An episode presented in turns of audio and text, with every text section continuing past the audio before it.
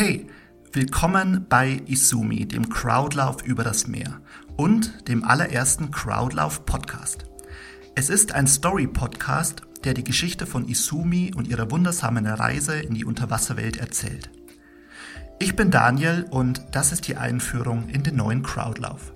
Hört euch diese erste Podcast-Folge bis zum Ende an, damit ihr wisst, was danach zu tun ist. Denn ein Crowdlauf ist ja nicht nur zum Anhören da, sondern vor allem auch zum Mitmachen. Und wie das geht, das erfahrt ihr am Ende der Folge. Seid ihr bereit? Sehr cool. Dann äh, wünsche ich euch viel Spaß und würde sagen, lasst uns starten.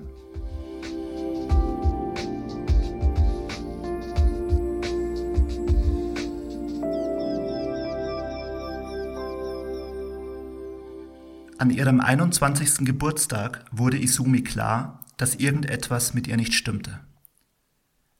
Es geschah genau in dem Moment, als ihre beste Freundin Hannah ihr das Geburtstagsgeschenk überreichte.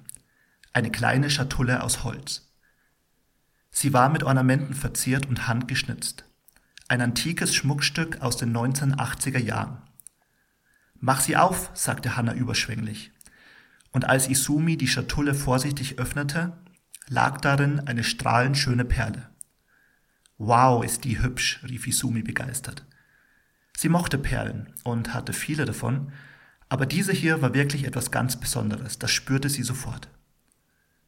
Als Isumi die Perle aus der Schatulle nahm, durchfuhr plötzlich eine Art elektrischer Schlag ihren ganzen Körper. Ihre Finger verkrampften sich und hielten die Perle fest umschlossen. Kurz darauf wurde Isumi ohnmächtig. Es dauerte eine Stunde, bis sie im Krankenhaus wieder zu sich kam. Ein Medical Bot scannte gerade ihren Kopf, als sie die Augen öffnete. Willkommen zurück, sagte er zu ihr, mit einer sanften männlichen Stimme, die ihm einprogrammiert worden war. Er erklärte ihr, wo sie sich befand und was mit ihr geschehen war, dass keine ernste Krankheit diagnostiziert werden konnte und dass er leider nicht sagen konnte, was die Ursache für ihre Ohnmacht gewesen war. Noch lange erinnerte sich Isumi sehr genau an dieses merkwürdige Gefühl, das sie beim Verlassen des Krankenhauses hatte. Es war kein Gefühl der Hilflosigkeit, das Patienten oft verspüren, wenn sie einer Krankheit keinen Namen geben konnten. Nein, es war ein tiefes Gefühl von Freiheit. Denn in der einen Stunde, in der Isumi ohnmächtig dalag, hatte sie nicht nichts gefühlt. Im Gegenteil. In dieser einen Stunde hatte sie mehr erlebt als je zuvor in ihrem noch jungen Leben.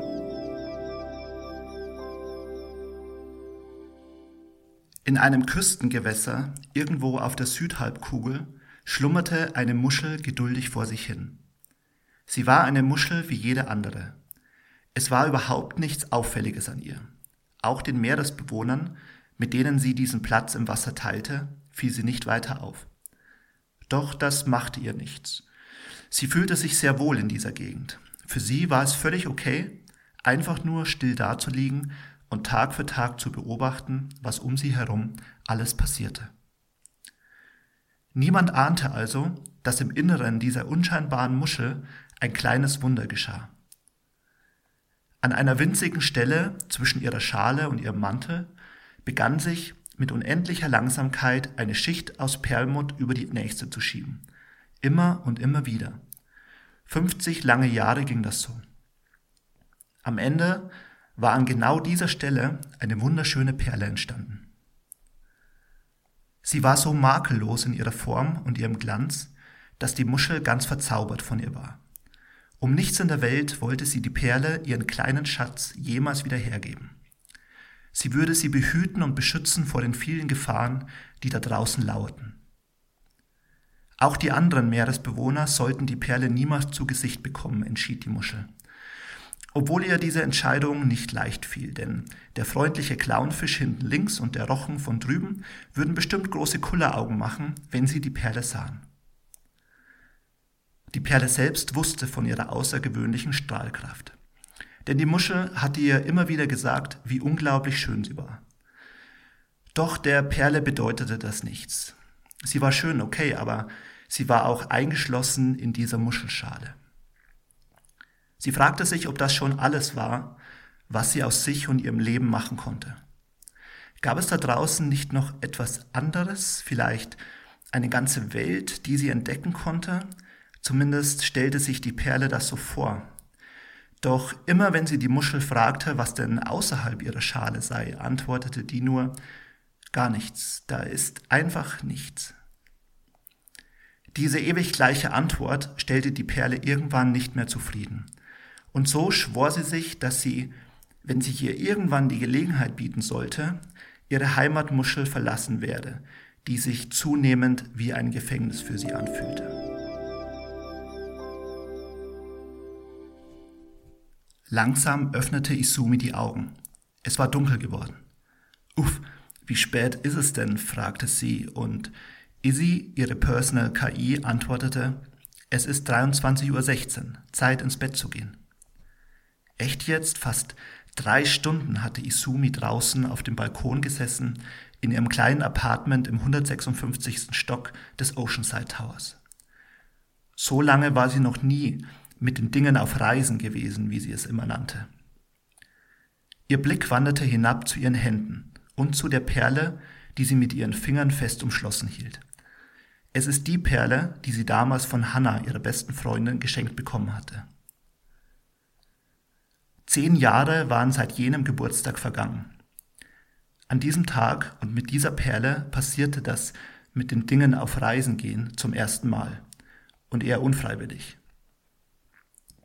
Als es geschah, traf sie das noch wie ein Schlag, der sie straight ins Krankenhaus katapultierte.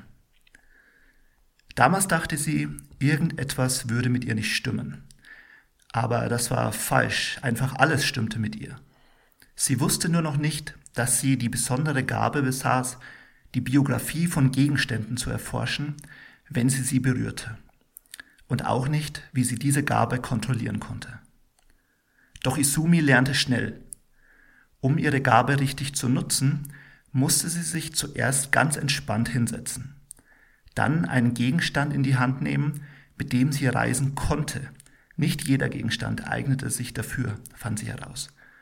Und zu guter Letzt die Augen schließen. Wenn sie sich dann ganz intensiv in den Gegenstand einfühlte, ging die Reise los. Isumi verglich eine Reise immer mit einem Film, einem Dokumentarfilm über die Entstehung und das Leben des Gegenstands, den sie in der Hand hielt. Sie selbst war nur die Zuschauerin. Sie konnte der Handlung des Films zwar folgen, aber sie nicht verändern. Was sie aber konnte, war, den Film vor und zurück zu spulen und damit zu sehen, was mit dem Gegenstand alles passierte. Vom Tag seiner Herstellung bis zu dem Moment, als er in Isumis Händen lag. Seit gut einem Jahr hatte sich Isumi fast jeden Abend Zeit genommen, um für ein oder zwei Stunden mit ihrer Perle auf Reisen zu gehen. Es waren ganz besondere Reisen für Isumi, denn sie führten sie gut 100 Jahre in die Vergangenheit. Isumi konnte beobachten, wie sich ab den 1970er Jahren die Perlmuttschichten in der Muschel abzulagern begannen und dann 50 Jahre lang die Perle im Inneren der Muschel herangereift war. Sie konnte miterleben, wie zu Beginn der 2020er Jahre die Perle anfing, neugierig zu werden und Fragen zu stellen über die Welt außerhalb der Schale und wie die Muschel diesen Fragen immer wieder auswich. Bei ihren nächsten Reisen würde Isumi erforschen, wie die Biografie der Perle weiterging, von den 2020er Jahren bis in die heutige Gegenwart des Jahres 2068. Und darauf freute sie sich schon sehr. Isumi sah die Perle eindringlich an. Für sie war dieses kleine Ding viel mehr als ein schönes Schmuckstück. Isumi erkannte in ihr eine Menge Mut, eine rebellische Ader und Entdeckergeist, und das gefiel ihr. Denn vieles von dem, was die Perle bis hierher erlebt hatte, erinnerte Isumi an ihr eigenes Leben.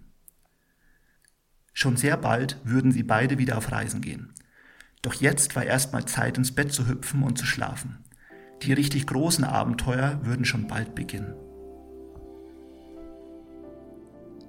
Das war die Einführung zu Isumi, dem Crowdlauf über das Meer.